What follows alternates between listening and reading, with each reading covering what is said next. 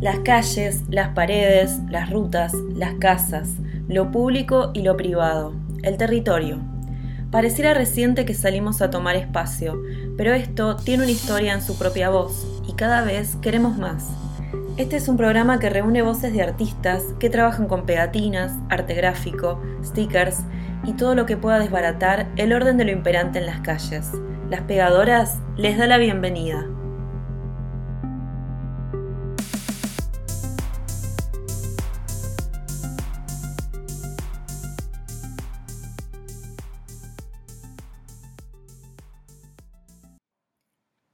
Bienvenidas al primer programa de las pegadoras.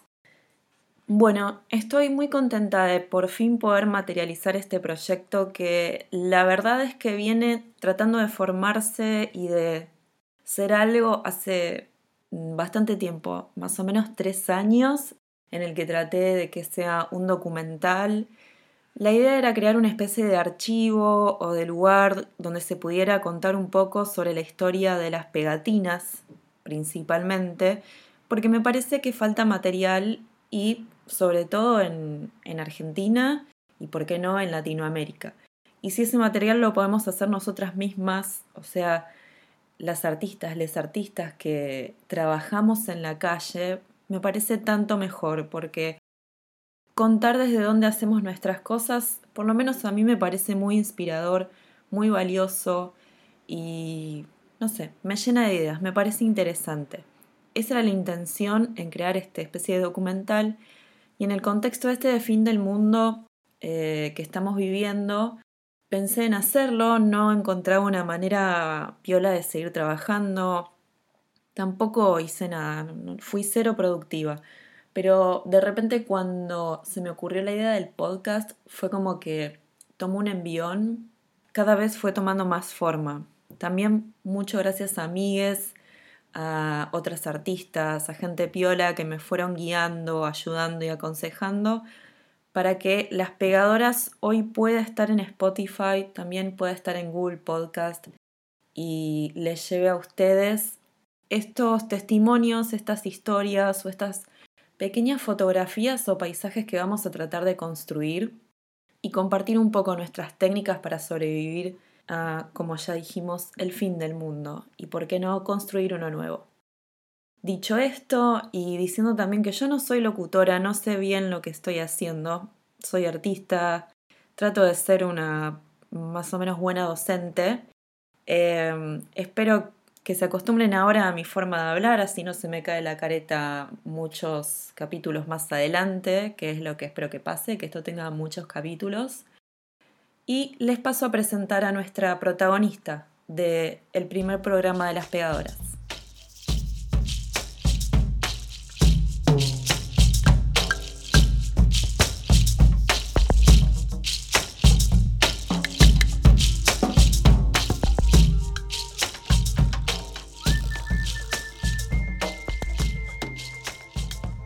Cecilia Lextra es la china cuando firma sus obras, es artista en el conurbano, serigrafista, pegatinera, artivista, vecina de González Catán y mamá de Juanita.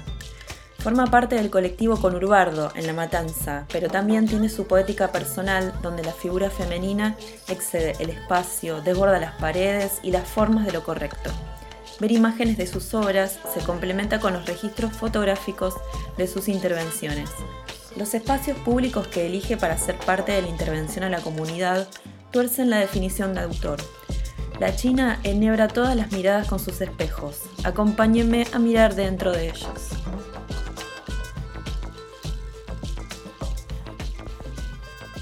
Bueno, primero que nada, bienvenida y gracias por sumarte a este proyecto que intenta recolectar historias y voces de artistas callejeras.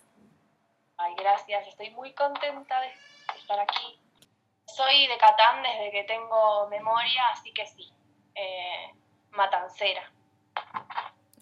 ¿Y vos estudiaste en la Marechal? Eh, en realidad no.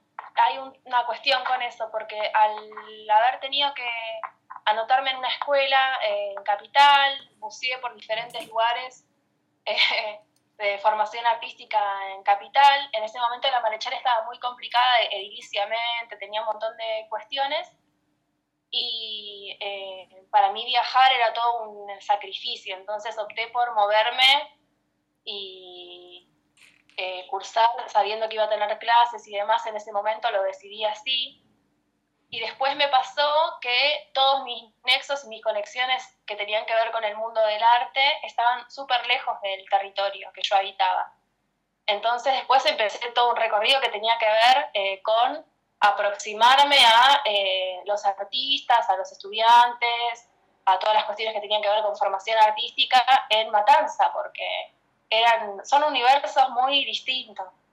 Eh, y por ahí aproximarme a la Marechal desde otros lugares, generando proyectos para poder compartir, abrir convocatorias para encontrarnos, porque eh, las cursadas, todo eso yo no lo había podido compartir, entonces me sentía eh, ajena, era como, bueno, ya está, me muevo eh, la matanza y listo. Sí, posta, era como que el 50% más de mis aspectos y de mis redes de arte estaban en otro lugar, y era un problema. Cuando empecé a ser mamá, no poder viajar tanto, me di cuenta que no eh, tenía toda una red eh, de, del arte cerca. Entonces fue todo ese trabajo de empezar a gestarla y armarla, porque si no, estaba todo más de dos horas de distancia. Claro, en lo que vos decís, o sea, hay siento dos cosas importantes, que una es vínculos y otra es territorio, eh, porque como bien decís y como yo también conozco porque nací y me crié en La Matanza, son dos escenarios diferentes, dos ritmos diferentes y las propuestas que uno, digamos, lleva adelante eh, en ese territorio tienen también, es imposible que no estén atravesadas por lo que es el, conurbano este, lo que es La Matanza, lo que es Ruta 3. ¿Qué te llama a vos de el conurbano que mm, insistís ahí? Eh, bueno, me parece que yo advertí al tener que eh, vivir acá sin poder moverme mucho, al estar como condicionada por un montón de límites que me hacían que no me podía desplazar de mi lugar, ya sin tener que viajar a cursar y demás, encontraba como eh, que no había muchos circuitos eh, eh, canales, encuentros, foros, como eh, que permitieran esto, la interacción entre productores de arte. Como que yo sentía que estábamos todos súper aislados. La gente que estaba en la Marechal era también como, yo tenía esa sensación, ¿no? Como, como que era medio hermético, como que se cerraba el círculo sobre sí mismo, como que por ahí no se generaba mucha movida hacia afuera de la escuela y no encontraba estos circuitos hasta que empecé a dar con gente que algunos sí eran marechalenses que empezaban a abrir muestras en casas particulares, ¿eh? fiestas donde se recitaba poesía, donde había expo, o pibas que salían a pegatinear también.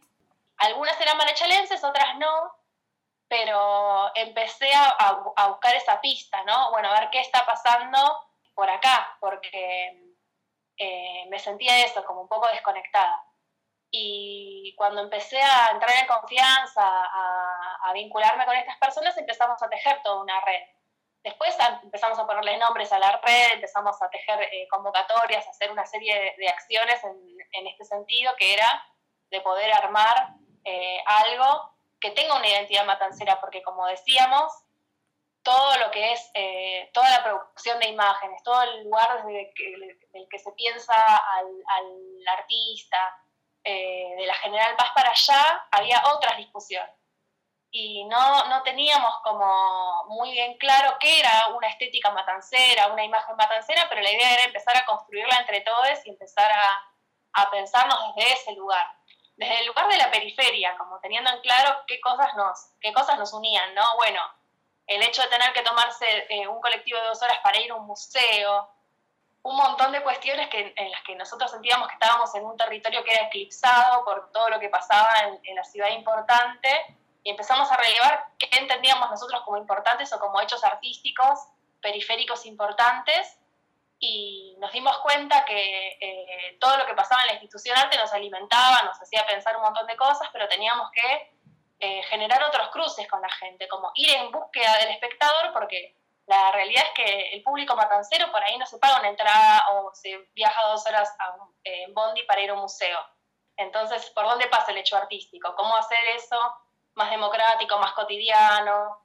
¿Cómo generar también acciones que hablen de lo que es ser matancero? Ahí empezaron a aparecer otras cosas que iban igual más allá por la imagen personal de cada uno. Era como, bueno, poner el foco en otras cosas. Claro, como que había una tarea también y una urgencia de eh, construir y entender lo colectivo en la matanza, en este caso, porque si bien por ahí había intereses o gente estudiando, era como que o, no hay un circuito para recorrer, o si no ibas a la Marechal no estabas conectado, no había lugares para encontrarse, era como que estaba todo desperdigado. Y a mí una de las cosas que en las que veo mucho esto en las fotos que me mandaste vos, que van a estar en, el Instagram, así quienes escuchan pueden verlas, hay dos cosas que me parecen como eh, súper así ilustrativas de esto, que una es las fotos en el puente, este puente donde es... Eh, la intervención en el puente del AFE.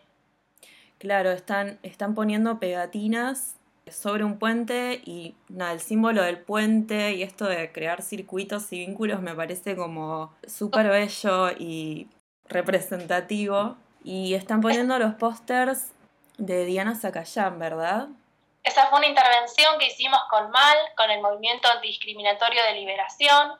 Yo eh, había empezado a trabajar con una imagen de Diana, de nuestra compañera Diana Zacayán, a raíz del travesticidio de Diana yo pude, pude, compartir con ella asambleas, siendo muy pitiva, tenía 15 años, íbamos a asambleas que tenían que ver con la lucha eh, por el cierre del SEAMSE, que es el basural que tenemos en Catán, que es una lucha que sigue, la asamblea está eh, todavía funcionando, se consiguió ganar el galpón eh, de los vecinos, que es un galpón por el que ahora también estamos luchando porque hay una amenaza de desalojo. Mirá todos los altibajos y toda la historia que, transcurre, ¿no? Como, como son las cosas, que era una conquista que dábamos por eh, ya ganada y ahora estamos peleando por lo mismo, ¿no? Pero bueno, en ese caso yo compartí con Diana asambleas y para mí fue muy fuerte como eh, haber podido compartir con ella eso. En ese momento no, no, era un cuadro, no era funcionaria pública ni nada, estamos hablando de algo que pasó hace más de, no sé, habrán pasado 15 años fácil, un montón. pero ya social, muy inspiradora, así era una juega, una fuerza tremenda. Y bueno, para mí fue eh, algo que me marcó tremendamente. Y bueno, a través del, travesticidio de Diana como que empecé a tratar de pensar una manera, una acción para exorcizar todo ese dolor y toda esa bronca que, que me generaba su asesinato. Y empecé a empapelar eh, con su cara diferentes lugares por los que ella había transcurrido el hospital donde se atendía, el barrio donde vivía. Eh, llegamos a ir al AFE también a, llevar un poquito esta imagen y de a poco fui dando con eh, Sai, con el hermano de Diana, que estaba organizando junto con Mar algunas acciones y se dio la posibilidad de poder empapelar el puente del AFE con la imagen de Diana Zacayán. Y bueno, hacerlo con el movimiento antidiscriminatorio de liberación, hacerlo con estas trabas marchando por la calle junto con ella fue algo súper fuerte. Eh, recibir, eh, caminando a la par con ella, las miradas de las personas, este, nos me posicionó en un lugar tremendo, porque sabemos lo que vive el colectivo trans en la calle diariamente, y más en barrios donde está tan exacerbada a veces la, violencia y se recrudecen un montón de cuestiones, pero ya el solo hecho de compartir esa caminata, esa intervención, no sé, fue una vivencia súper eh, fuerte. Fue re esperanzadora, a la vez pasaron un montón de cuestiones que nos incentivaron a decir, bueno, si es por acá, hay que salir a empapelar el mundo con, esta foto, porque también lo entendíamos como una manera potente de transformar todo eso que estaba pasando en otra cosa. También lo que, Lo, perdón, lo que me contabas me resuena mucho porque tomar el espacio de una manera que no, porque Sabemos que la Ruta 3 es un lugar también donde pasan muchas cosas y caminarlos imponiendo y reclamando lugar y ocupando los espacios con la, con la, imagen de, de, Diana y con el mensaje traba resistencia sudaca originaria. Me parece como esa manera de combatir también esa hipervisibilización de, de la figura femenina como de consumo y de belleza, pongo comillas en esa palabra porque sabemos que hay un tipo de belleza que se espera, me parece de una fuerza increíble también. Nada, me conmueve a mí ahora que me lo estás contando. Es que sí, eh, pasa el tiempo, es como cada vez que volvemos a ese registro es tremendo, nos pasan cosas eh, también al revisar, ¿no? Todo es. Pero bueno, ahí se empezó a abrir como un caminito y otros tejes, porque eh, ya Mal o cualquier otro movimiento o grupo sabe que, que la pegatina, por lo menos, eh, los, dispositivos que tenemos para producir así imágenes en serie están como a disposición para, activar cualquier movida y eso está buenísimo, como que ya está más o menos el mecanismo más aceitado. También eh, con los armados que fuimos haciendo con Conurbardo, que es este colectivo del que, del que participo, la imagen seria nos, nos permitió como hacer tiradas muy grandes de, de imágenes, no sé, con pibes víctimas de gatillo fácil, con problemáticas que estábamos atravesando en el barrio. No sé, nos pasaba que en algún momento hacíamos fiestas y decíamos, bueno, pero hay un público muy específico y determinado que puede venir a las fiestas, que por ahí sí se hace una varieté, por ahí sí se le da una impronta más eh, política y se, en el momento de recitar poesía o lo que sea que suceda, hay eh, una mirada eh, de problematizar o de, generar una cuestión de empatía de identidad desde lo que nos atraviesa, que no siempre son eh, cosas malas o, no siempre tiene que ser un, un, crimen o algo terrible, ¿no? Porque hay cosas muy hermosas que también nos hermanan y compartimos como una cuestión identitaria matancera.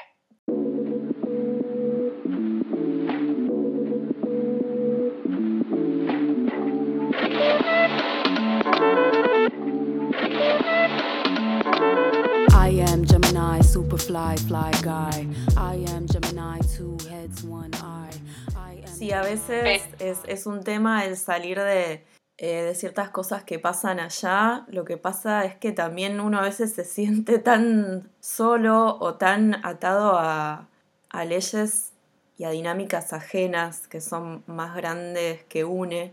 Entonces también tratas de intervenir sobre eso. Pero sí, está bueno también buscar la, eh, la propuesta que, nos haga bien recordar el, placer y el disfrute del conurbano. Identificación positiva con el, con el lugar, porque si no es como, uh, venís de Catán, ahí te corren. Uy, si, vas a una fiesta en Lafe, te afanan. Como siempre es toda esa mirada que tiende a recaer sobre, eh, no sé, las problemáticas y no estamos viendo todo el caudal de cosas repositivas y hermosas que sí tenemos.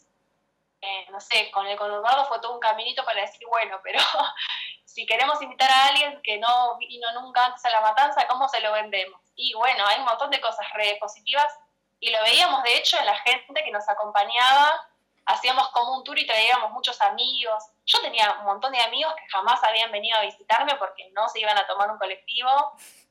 No. Eh, Perdón, porteños, pero ustedes saben que siempre somos nosotros los que vamos desde el conurbano hasta Capital. Varios años de amistad y no conocían eh, mi territorio. Era como, bueno, ir, generar una excusa primero que era la fiesta, la muestra, eh, lo que fuere, ir a buscarlos y al, y al traerlos era como ver en sus caras como las cosas en las que reparaban, que por ahí uno ya no mira porque es algo cotidiano pero ver cómo estaban azoradísimos eh, frente al paisaje. Hay como algo loco que pasa también en, algunos barrios matanceros que es como, o hay una super explosión demográfica así que es como el AFE, un hormiguero pateado de gente, o paisajes de borde como, como son a veces eh, por momentos Catán o Virrey, que son súper eh, campo y es más rural y ya no hay asfaltos. Es como que tiene paisajes que son muy, distintos, ¿no? Eh, bueno, o, ni hablar la ruta, qué sé yo. Es como que pasan un montón de cosas que uno ya las tiene re, eh, internalizadas y al traer a gente de afuera es como que pone el foco en eso. Pero también como pensar en, que somos una población súper mestiza, está toda la concentración poblacional de, las, de los expulsados de, las, de los del interior de las provincias, hay muchas comunidades que vienen de los países limítrofes de Paraguay, de Bolivia. Eso arma una latinoamericanidad así amalgamada, andante, mestiza, que es impresionante. Eh, y lo vemos en las ferias, nos empezaban a interesar de, por momentos mucho eh, trabajar haciendo alguna perfo, alguna muestra, alguna acción en las ferias, porque estaba sucediendo de todo. Amo las ferias allá, para mí es un paseo, tenga que comprar algo o no, porque es como, es como una mini fiesta y es todas las semanas o varias veces a las semanas y es verdad lo que decís, digamos, es eh, un encuentro de, una riqueza gigante y que por suerte no está ni gentrificada, ni vendida, ni decorada, eh, súper ahí genuina y también tranca, ¿no? Como que uno puede pasar un largo rato ahí. Estoy, estoy muy de acuerdo con ese, con ese espacio de convergencia. Eh, y aparte, vos mirás una feria en alguna otra ciudad periférica de Latinoamérica y hay un montón de similitudes. Desde los olores de las comidas, los colores, eh, la musicalidad de las, de las voces que resuenan así alrededor, digo, como hay tantos condimentos en común y eso lo ves más yo por ahí viajando, por ahí me tocaba estar en, contextos muy similares a, Matanza, digo, ¿por qué? Y bueno, por esto. Me pasó en, en Santiago de Chile que tienen estas ferias también y de repente me sentí en La Matanza, no en Capital Federal, en La Matanza. Los colores, las músicas, los sonidos, las imágenes, las propuestas estéticas, esos como telas con todas las cositas dispuestas y preparadas. Sí, hay como, hay, hay unos puntos de conexión ahí, en donde como de repente estás en mil lugares al mismo tiempo. Tal cual. O sea, a mí me, pasaba yendo a, tomarme un autito en, en, Jujuy, que las maneras de moverse son muy parecidas a las del AFE, porque en el AFE no hay líneas de colectivos que alcancen para llevar a la gente a sus barrios. No, colapsa el colectivo, entonces hay un montón de Falcon, que son el pionero, ponele autitos, el autito, que son bien, parten por monedas y van, no sé, 5, 6, 7, upa uno arriba del otro y se comparte el, transporte. Yo lo conozco como el truchito.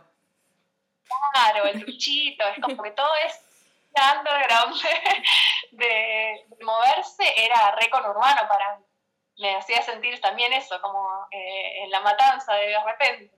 Entonces por ahí empezar a encontrar todos esos puntos de conexión, eh, con qué tiene que ver, porque también es como eh, la Matanza son barrios tan jóvenes, es como un territorio tan virgen, que hay como que se desdibuja un poquito la cuestión identitaria, porque venimos todos de diferentes lugares, bueno, ¿qué somos? Y bueno, por ahí reconocerse dentro de algo más grande ayuda como a entender eh, qué somos, ¿viste?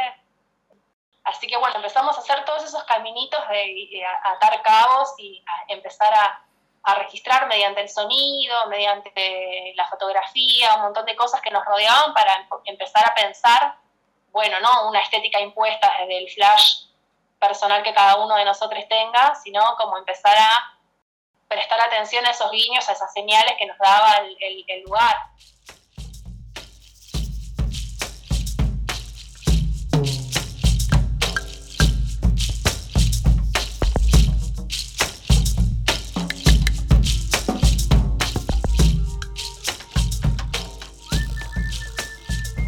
A um, las imágenes tuyas, a las imágenes de la China, estaba viendo las, fotos y aparecen unos cuerpos femeninos, eh, también en como en posturas o en torsiones bastante fuertes, que me hacen acordar a las fotos también de trabajo en las plazas, eh, como la posición de algunas personas como serigrafiando eh, o pegando, porque están así como en plena acción esas figuras que vos llevas a la calle. Y también aparecen unos espejos. ¿Por qué esos sí. espejos? Bueno, yo me, doy cuenta de, que, bueno, vengo haciendo un trabajo que tiene que ver con el cuerpo Y, sí, hay como una relación de, cómo aparecen los cuerpos, que el trabajo que en realidad es como la figura femenina, a veces fragmentada, esto, torsionada, rota. Y sí, yo me observo trabajar, me doy cuenta de que eh, los usos del cuerpo en el taller eh, eh, o en lo cotidiano, en los momentos de trabajo, tienen que ver con estas maneras en las que el cuerpo aparece, ¿no?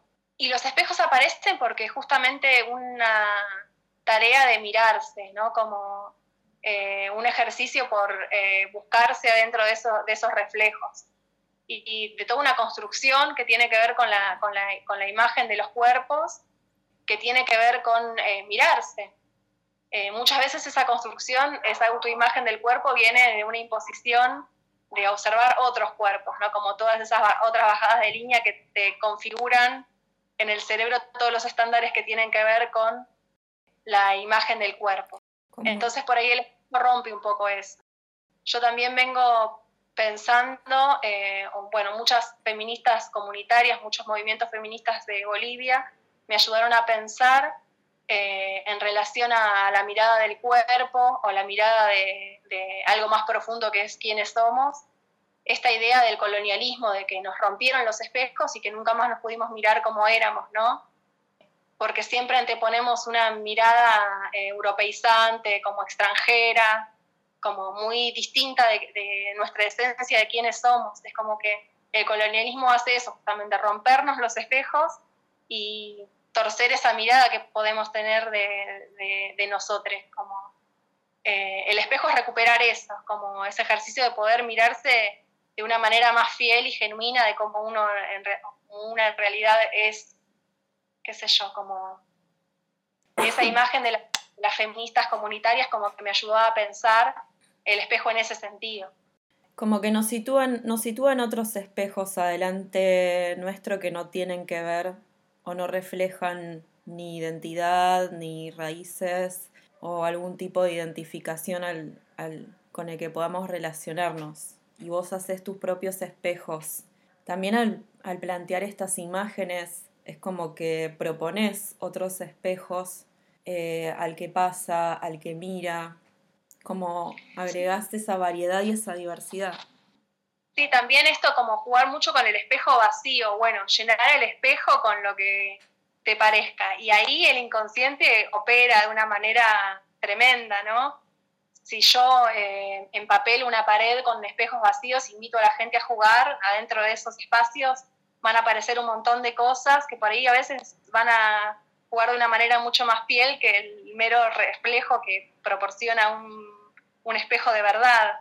Digo, como ahí es como el espejo vacío, es como una invitación a indagar en un montón de, cuestiones, de ideas, de, miradas de nosotros que no sabíamos que teníamos.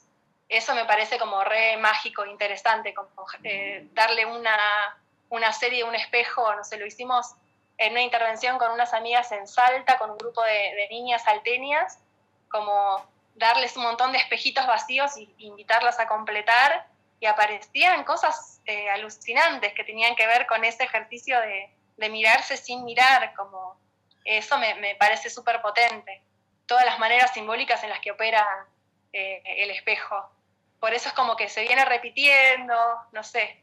Y también hay algo de, la mirada de sí que a mí me, me, cuesta armar porque esto que hablábamos de lo matancero también, ¿no? Es algo tan tan, una identidad tan heterogénea, es como que a nosotras mismas nos cuesta rastrear, eh, no hay un origen certero y concreto, es como venimos de un montón de, de linajes rotos, eh, nos cuesta rastrear la información que, que, tenemos hacia atrás, hay como, sí, sabemos que estamos eh, aplastadas por el, por el colonialismo, por un montón de cuestiones, pero eh, llega un momento en que te perdés esto, es tan mestizo, tan heterogéneo, hay un montón de condimentos distintos que integran eh, quienes somos, que eh, por ahí jugar un poco con el reflejo que se arma, con las partes del cuerpo que se rompen y que se, que se ensamblan, es una manera de, búsqueda también y de, de poder verse en más o menos una arma y dice, bueno, más o menos esto soy. ¿Quién soy en este collage? No perderse tampoco en lo, en lo colectivo. Sí, tal cual. Y eh, vos tenés una hija, Juanita. Sí. y ella te acompaña, vos la haces participar. Pobre, sí. No sé si le copa mucho, pero es como que es lo que le tocó en suerte. pero sí, es como todos los procesos de, imagen colectivos, todas las reuniones que hacemos para, para llevar adelante las acciones, todo lo que implica eh, esta militancia de armar estos ejes y esto, ella está como re empapada y es como que no puede, no puede escapar. Todos somos fastidiosos cuando somos, cuando somos niñes. Es normal en algún punto sentirnos como, basta, mamá. me, parece, parece hermoso a mí que también la hagas partícipe de eso y que le propongas ah. también otros espejos. Ay, sí, espero que a ella le parezca lo mismo. Como que llega un momento que me dice, bueno, no sé si quiero ir a la marcha por ahí, me quiero quedar viendo unos dibujitos acá tranca. También, también es válido. Yo también a veces me quiero quedar mirando dibujitos. Bueno, China, em, ¿hay algo que te gustaría que, que te pregunte que no te pregunté? Em, bueno, por ahí yo estaba pensando un poquito en, las maneras en las que me fui acercando a la calle. Bueno, fui encontrando un montón de otras pibas que me fueron como invitando y habilitando estos espacios, porque no es que de repente caí en paracaídas sola y empecé a, activar. Pienso eh, mucho en, otras pegatineras así, eh, por ahí silenciosas, como que vienen haciendo laburo hace mucho tiempo en la calle no sé, pensaba mucho en Amapola, en, Viento, en un montón de, pegatineras, bueno, en, en, Voz, bueno, Dinamita, después gestoras más grandes que fui como encontrando, que por ahí sin estar súper organizadas y conectadas mediante un dispositivo de asamblea o de, algo más formal que nos, que nos conecte, yo súper siento la, siento la conexión así patente en un montón de cosas que venimos haciendo a lo largo del tiempo. y que siento sí, que somos una de que por ahí no estemos eh, súper institucionalizadas y que hagamos formal esto, y eso me parece hermoso, porque sin esa tarea de, organizar de una manera más formal o institucional una movida es algo que se viene llevando adelante desde hace mucho tiempo, como que viene creciendo y se suman eh, otras nuevas eh, mujeres y pegatineras a, la escena y eso me parece hermoso porque es algo orgánico, es algo que fluye a lo largo del tiempo, más allá de que pensemos las maneras en las que venimos produciendo, si sistematizamos esto, cómo lo hacemos, de dónde lo pensamos, es como que hay algo tácito que está ahí funcionando y fluyendo, que es esto, como la acción de salir, es como que también esto, voy por la calle caminando y veo pegatinas de, de Tama, que es una pegatinera de Catán, re viola, como que eso también genera una, cuestión de pertenencia o de identidades, porque ellas marcan eh, territorios. Voy por la ruta, por el metrobús y veo obra de Amapola y digo, bueno, es como sentirse en casa también, porque es una manera... El lenguaje funciona, digamos, lo que estamos proponiendo está funcionando, nos está comunicando. eso me parece loco, porque esto, como uno por ahí viene de las estructuras de la militancia pensando todo con otra lógica de cómo se hace el entramado, de cómo se construye y por ahí sin todo eso fluyen las cosas de otra manera igual, digo, como eso también lo hace genuino. Lo hace también eh, heterogéneo. Sí. Que es lo, real, digamos, y lo que está bueno. Sí, porque son las imágenes, digo, es como eh, el imaginario de cada una. Obvio que por ahí nos vamos influenciando y tenemos maneras parecidas de pensar la imagen, pero es el discurso eh, particular de cada una de esas artistas dejando huellas en esos barrios.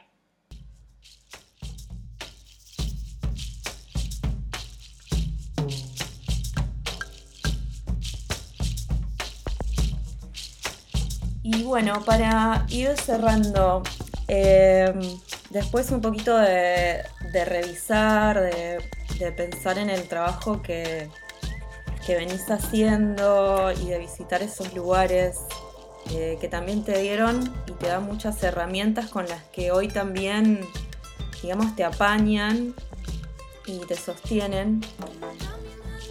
¿Estás pensando algo o has pensado algo? ¿Seguís mirando igual lo que haces? nadie, ninguno sabe qué va a pasar este, con todo esto que nos rodea el día de mañana. Pero sentís que ya han cambiado cosas en, tu labor o en tu mirada sobre tu trabajo, en miras al mañana o al futuro. Sí, yo creo que este momento, eh, particularmente de cuarentena de parar, fue muy loco porque me obligó por diferentes circunstancias a mirar todo lo que había pasado. Como encontrarme con carpetas y carpetas de archivos, eh, un montón de registros de años, ni hablar los registros que no, que no hice de un montón de laburos porque no tenía sistematizada esa parte de registrar estas cuestiones efímeras. Pero mirar el caudal mirar todo el caudal de registros que, tenía me obligó a, no sé, empezar a ponerle nombre a las cosas, a, organizar el material para contar que se viene haciendo eh, y no, y darme cuenta que es mucho, muchos kilos de papel y de, engrudo. Eh, y bueno, esto que hablamos de, de, poder encontrar un sentido, algo que conecte todo ese hacer, que por ahí a veces parece automático, como un impulso, como una necesidad, bueno, si no hago esto me muero, o de repente no me empiezo a sentir bien y me doy cuenta que es porque hace rato no estoy saliendo a pegar a la calle, pero hay algo atrás de eso mucho más potente que va conectando, que es un, que es un hilo que, también nos ata a, a, la vida, esa necesidad de contar, aunque sea con imágenes, cuando no es un mensaje necesariamente esto, político en sí mismo, que hay toda una necesidad de armar nuestras propias galerías, ¿no? Como salir y irrumpir en el espacio público y armarnos nuestro circuito con nada, porque la verdad que no se necesitan recursos. Necesitamos ser un par, pensar un par de líneas y empezar a, tomar esos espacios y a contar cosas.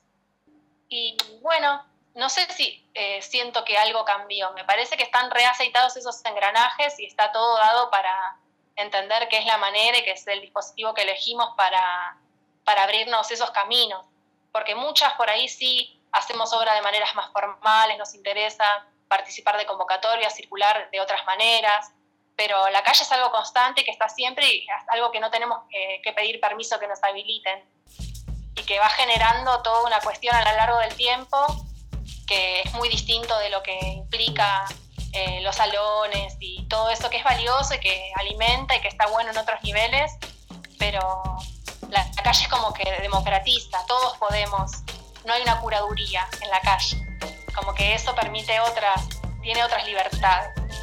Eso me encanta.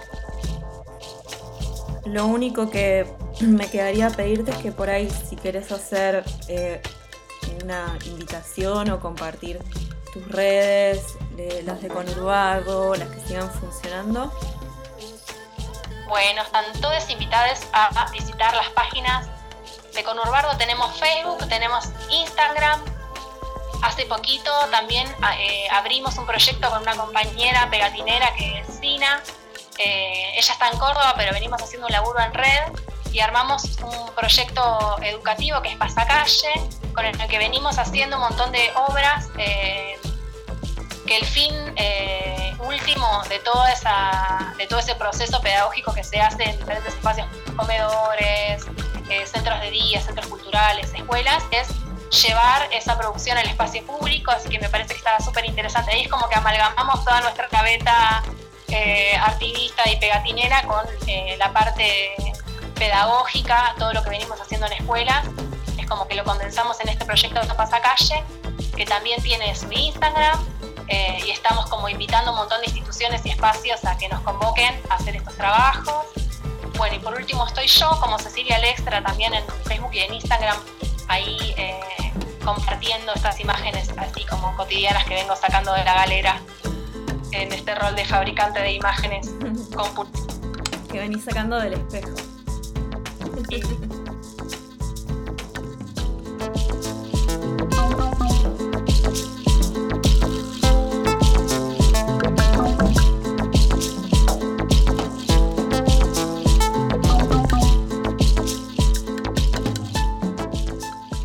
González Catán, esta fue la historia de la China. Recuerden que pueden seguir a las pegadoras en Instagram. Y en la biografía van a encontrar un Linktree donde están los enlaces a Spotify, Google Podcast y a Mercado Pago por si quieren hacer alguna donación. este es un proyecto autogestivo e independiente. Espero que les haya gustado y nos escuchamos en la próxima historia.